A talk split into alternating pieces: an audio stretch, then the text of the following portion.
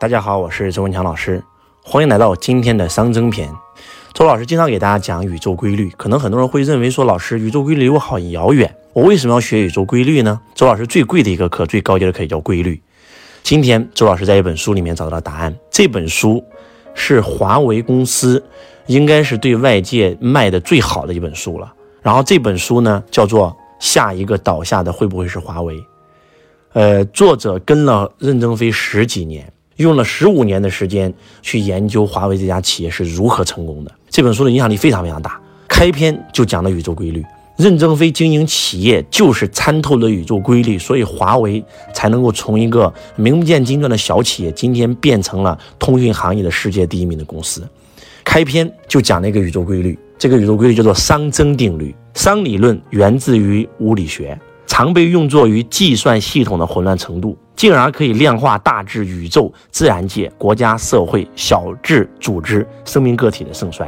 熵增就是功能的减弱，如人体的衰老、组织的懈怠、价值创造的乏力；熵减指的是功能的增强，比如说人通过摄取食物、组织建立秩序等等，实现熵减，功能增强。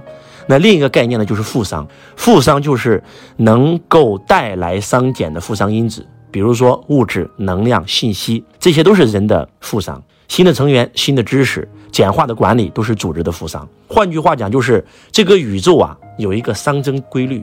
这个宇宙是从出生到死亡，从有序到无序，任何一个东西都逃不过这个定律。人也是一样，从最开始的这个壮年啊。越来越慢慢的走向衰落，一个房子也是一样，刚开始是新的，慢慢慢慢就变旧了，塌了。衣服也是一样，这叫熵增定律。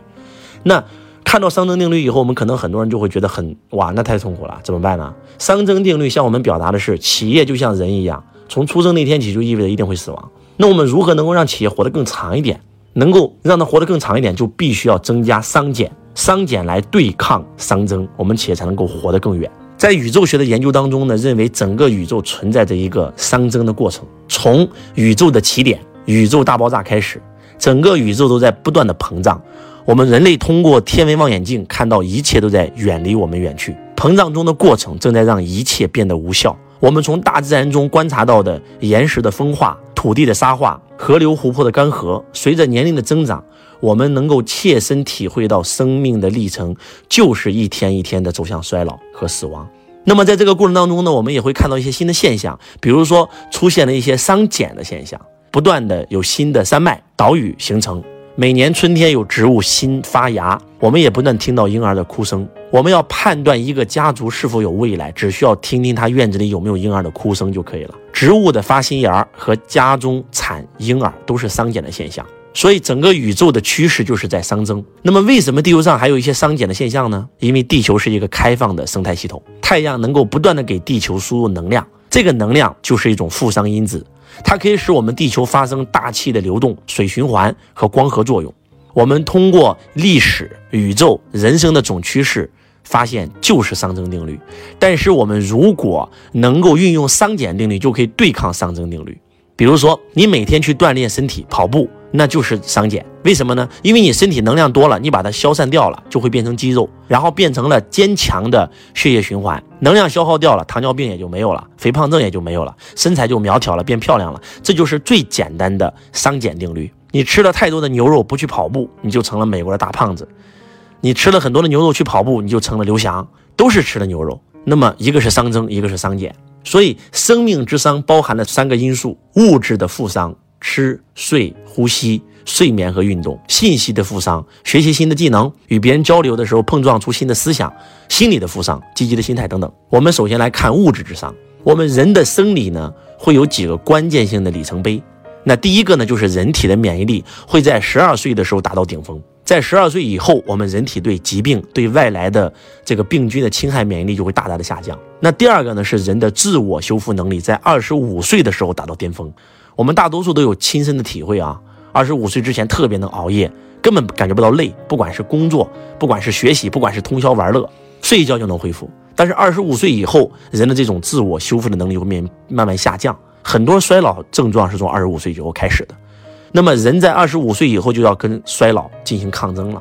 那人的第三个拐点是在四十岁到五岁的时候，就像我们的车跑了六万公里、十万公里就要进行大修一样的道理。其实人呐就是一个机器，啊，那么当我们用久了，它一定会老化，零件也会衰耗。所以当我们到了四十多岁的时候，我们的心啊、我们的肺等内脏的器官的衰老、血液的增加啊、肌肉的流失等等，因为我们身体器官衰老节奏不一致，所以我们身体需要一个近一次的。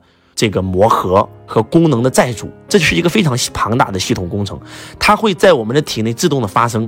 我们的内脏、我们的器官、我们的肌肉、骨骼、神经系统、内分泌系统都会经历一个全新的磨合。那如果我们磨合好了，哎，我们这个阶段呢就能够继续延续二三十年。如果磨合不好，很多人就会在这个时候会猝死啊，中年猝死的案例越来越多，其实就是因为没有磨合好啊。所以呢，我们必须要增加。负熵因子，我们必须要运用熵减定律来对抗熵增。再举个例子吧，很多人说三十岁的时候就已经死了，等到八十才买，为什么？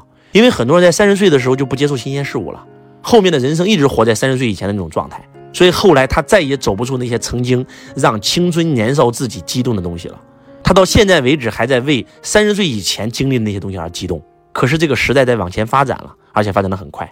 所以你会发现，为什么任总能够带着这个华为不停的去创造一个历史的新高，就是因为任正非先生他是一个不停学习的人，他已经七十多岁了，还在不停的学习，接受新的思想，他就在增加这个负熵因子，在用自己的熵减来对抗熵增。那我们一个系统，它为什么会出现熵增呢？它出现熵增最重要的有几个特征啊，第一个叫做封闭，第二个叫平衡。举个例子吧，今天你们家有一个房子，然后如果有人天天有人住，这个房子就会衰老的慢一点。如果你们家这个房子没有人住，很快就塌了，因为它没有封闭了嘛。地球也是一样，如果地球没有太阳，会发生什么事情？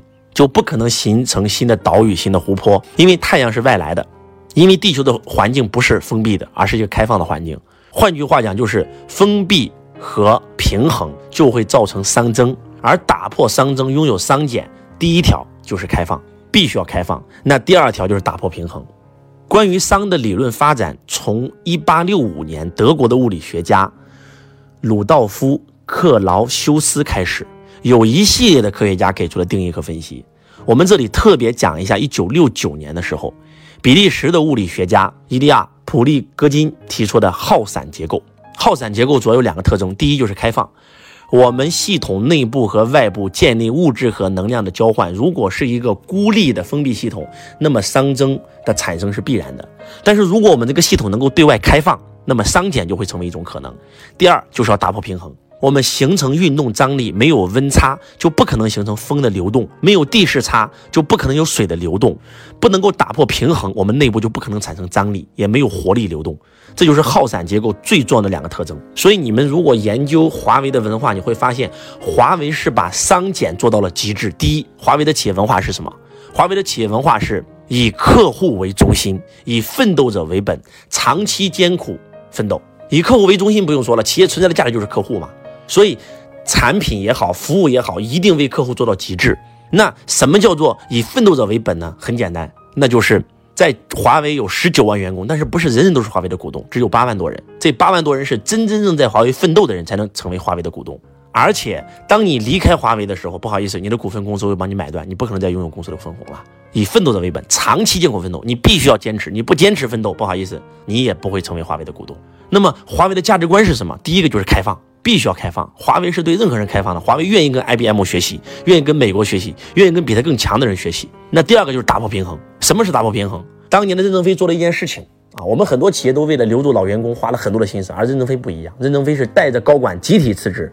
当时这个事件震惊整个全球，没有见过哪个老板这么干。过了十几年以后，任正非又干了一件事，继续带着老员工一起集体辞职，打破平衡。什么意思呢？阿里有一个文化叫做工牌文化。啊，马云是 number one 零零一号，对吧？如果说你今天是华为的员工，你的工牌可能已经是三十三十多万了。如果你看到一个工号前一千的，你都你都得鞠躬，你都觉得哇太厉害了，这是前辈啊。